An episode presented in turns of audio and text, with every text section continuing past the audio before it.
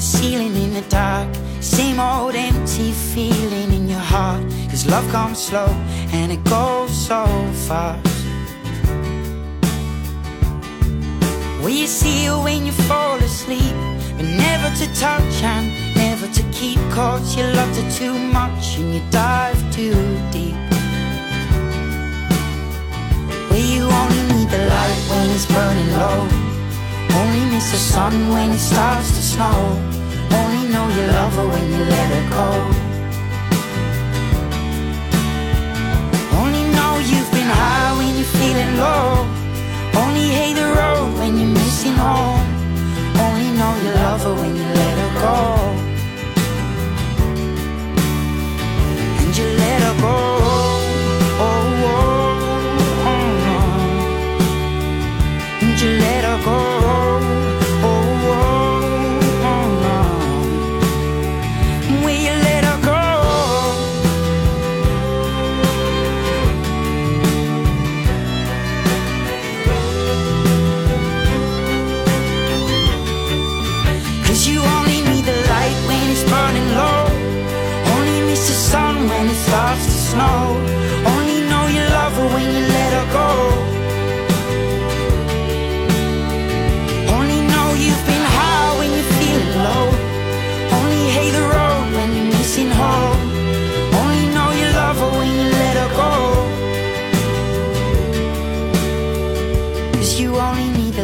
When it's burning low.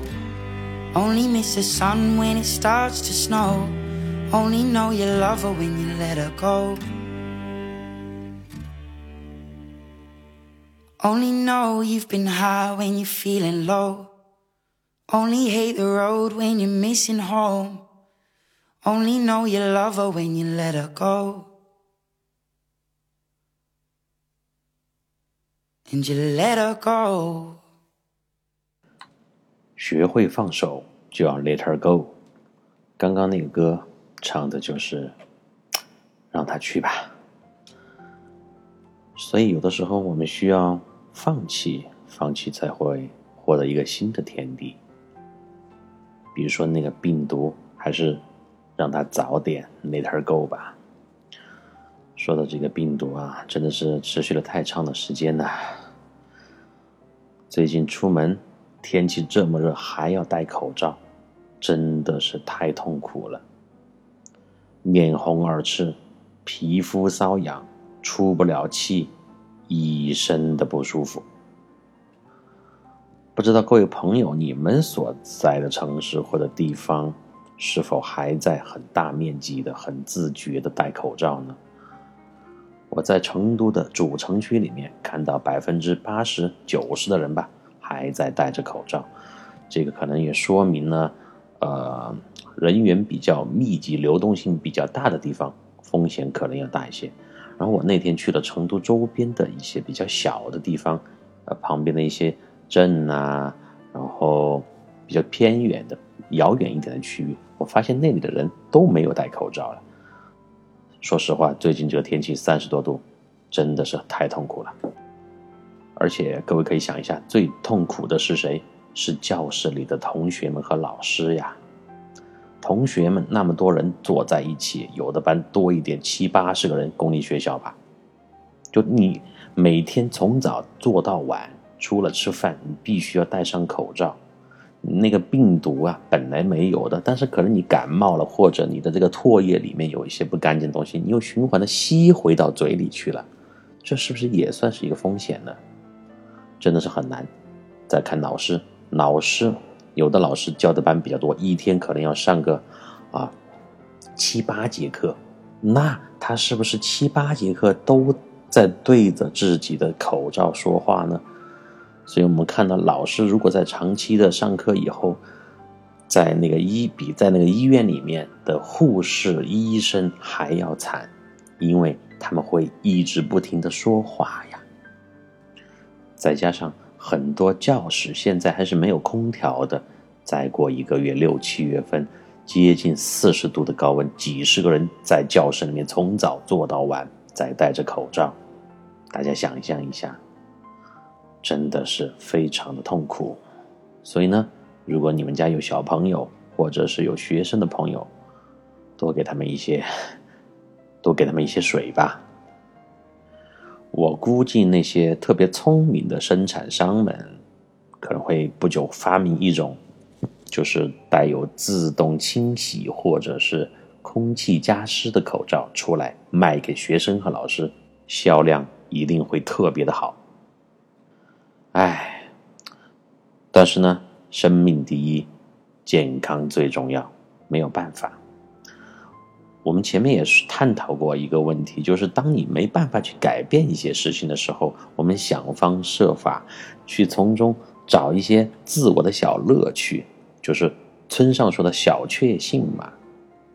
村上春树呢，他是一个才子，他的这个文学作品特别的有意思，但是从有些评论界的人来说，他又是一个特别狭隘的人，因为他所有的关注点。和文笔下面的人物都只是在关注自己的内心，就和这个世界的互动和勾连就少了很多。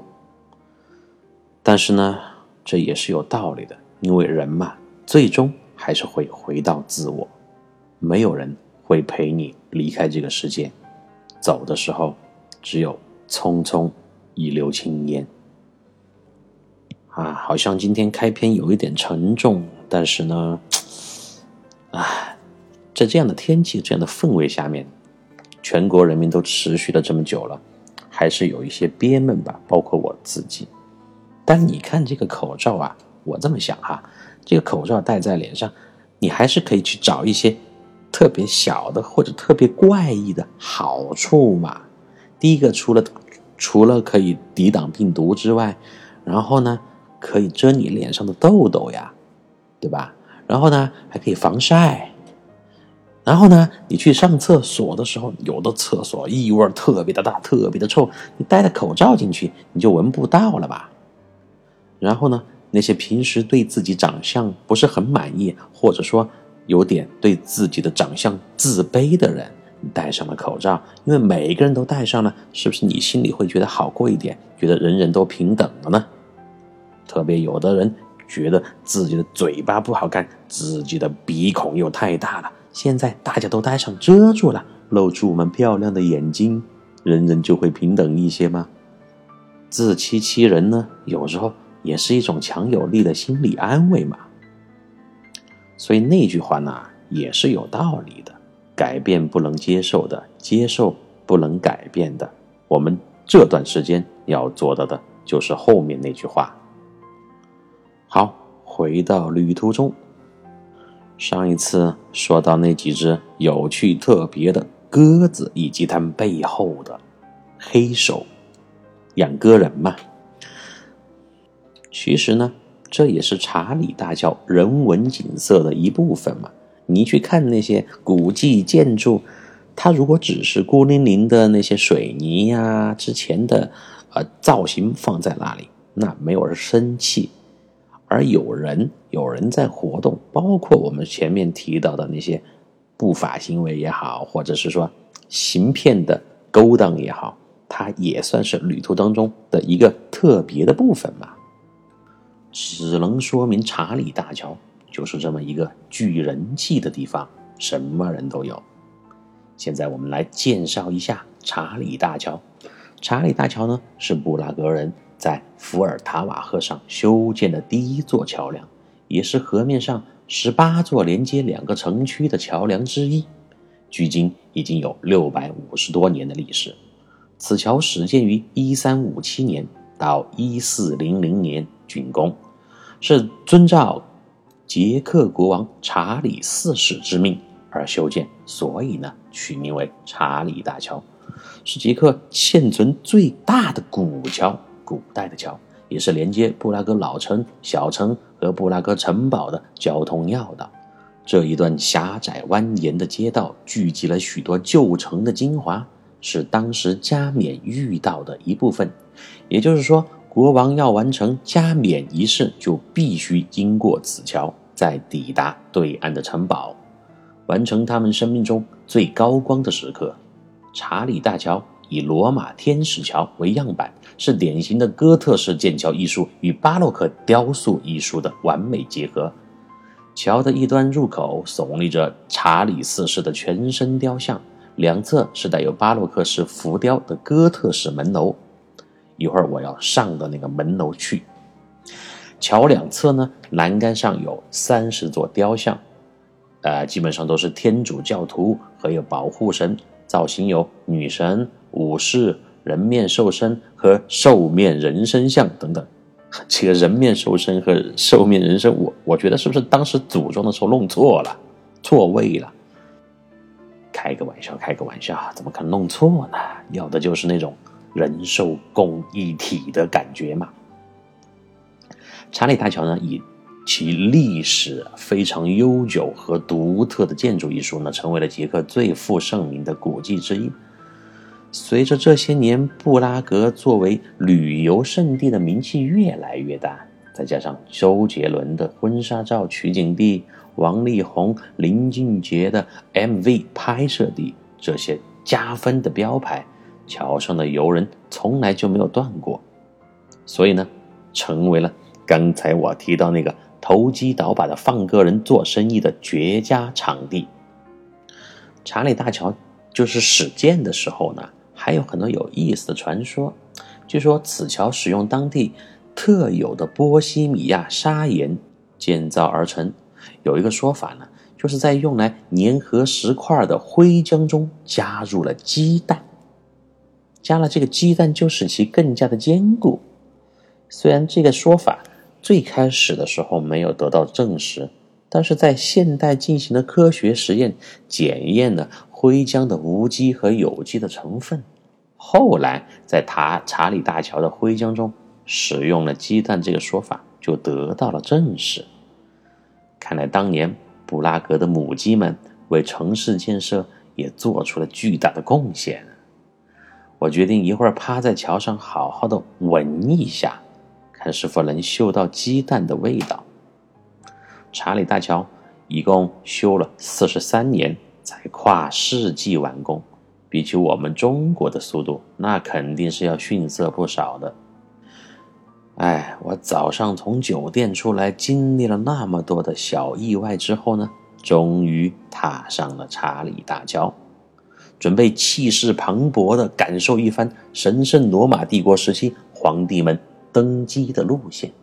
刚走了几步，就被左手边一个很小的门洞吸引了。这个门洞呢，就是桥头。塔楼的入口嘛，这个大桥一共有三座塔楼。我看到的这个是靠近老城区这边，叫做朱迪斯的桥塔，就是在桥的两端。当时为了那个防御呢，士兵在上面站岗，还有一些打仗的时候传递信息这样的一些功能的使用的建筑。我抬头望了望这个塔楼的顶端，如果。能上到最上面去俯瞰一番，一定会有很棒的景色。为什么呢？你看，我现在又要分析分析这个地理位置，我到底上去还是不上去？这个第一个呢，可能是要花钱的；第二个呢，是要耗费你的体力的。因为这个塔楼啊，你直接上去的话，肯定是要爬楼梯，这个楼梯肯定爬起来还是很费力的嘛。你又不要去浪费你的这个体力了，你需要做一个判断。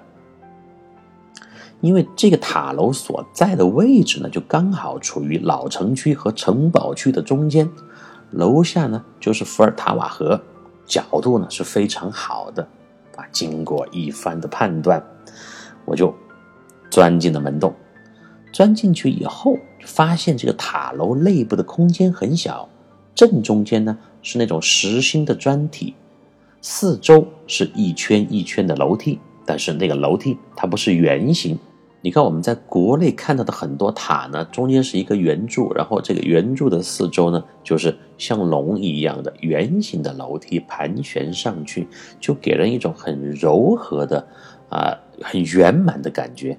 但是这个塔楼中间的楼梯并不是圆形的，而它是以正方形的形状从底楼盘旋上去，就人要上楼或者下楼，就必须一直保持。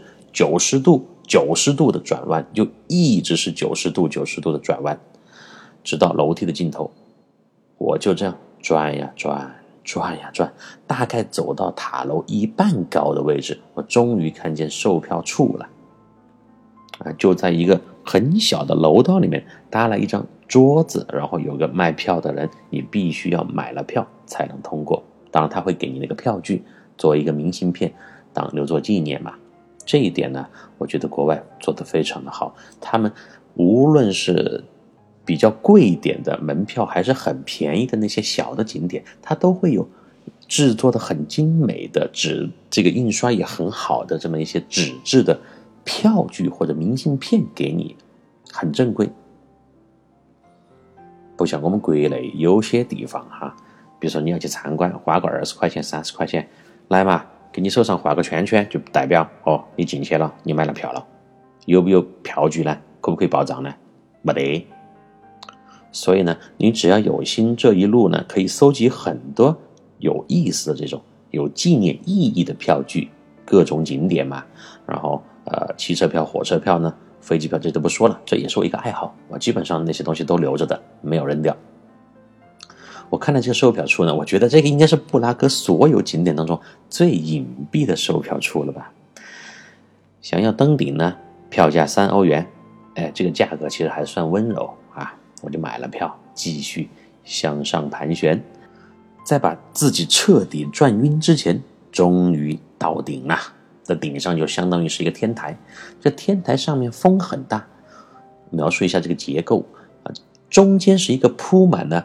瓦片的斜的房顶，四周呢也是一圈很狭小的步行道，就还是一个正方形的。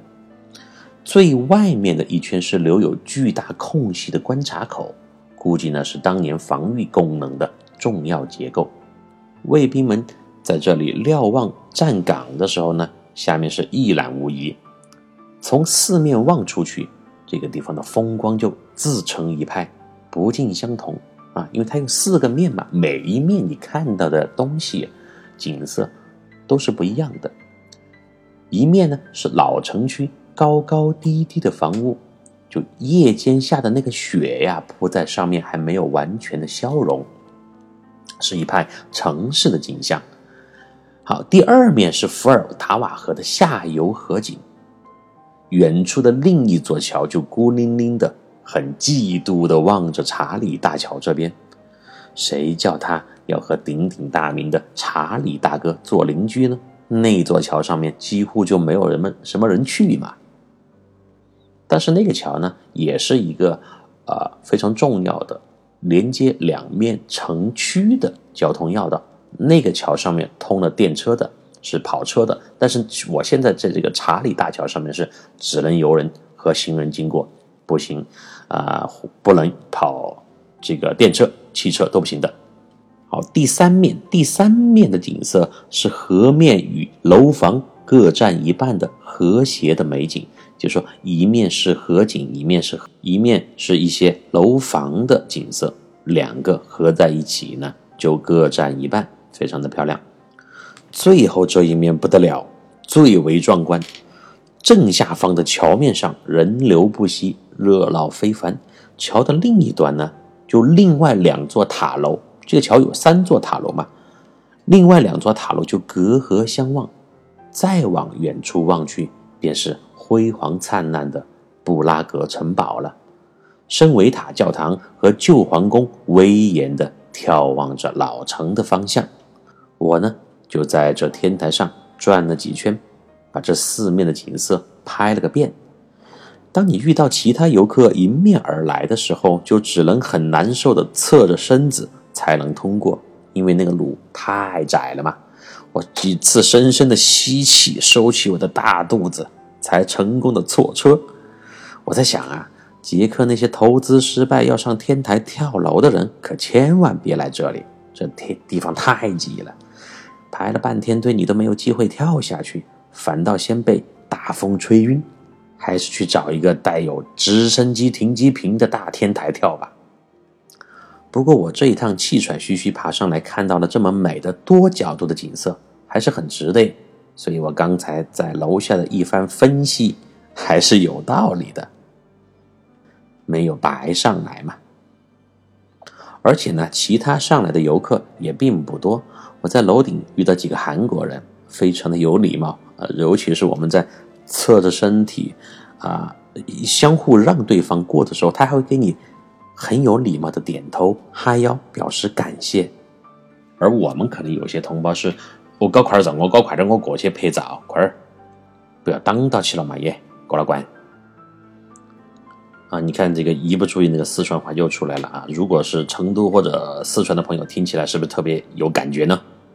如果真正有感觉，我可以开一个只说四川话的节目，乱聊畅聊。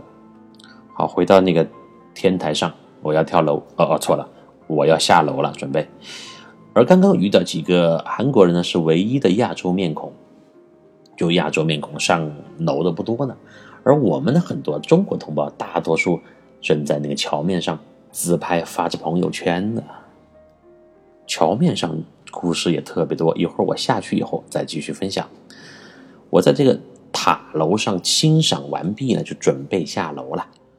从最顶部往下走了几步台阶，我就发现。倒数第二层和最上面那个平台，就天台之间有一个很大的空间，是空着的。中间呢是一排木头柱子，两侧是很宽大的空地，铺着散发着阵阵木头特有的香气的地板，就是那个木头香，特别好闻。面向楼梯的这一面呢，有一个很小的门可以走进去，但是里面。光线比较昏暗，因为旁边都是一些木头板子嘛，就盖得严严实实的。但是那些木头缝里面呢，也透了一些光亮进去。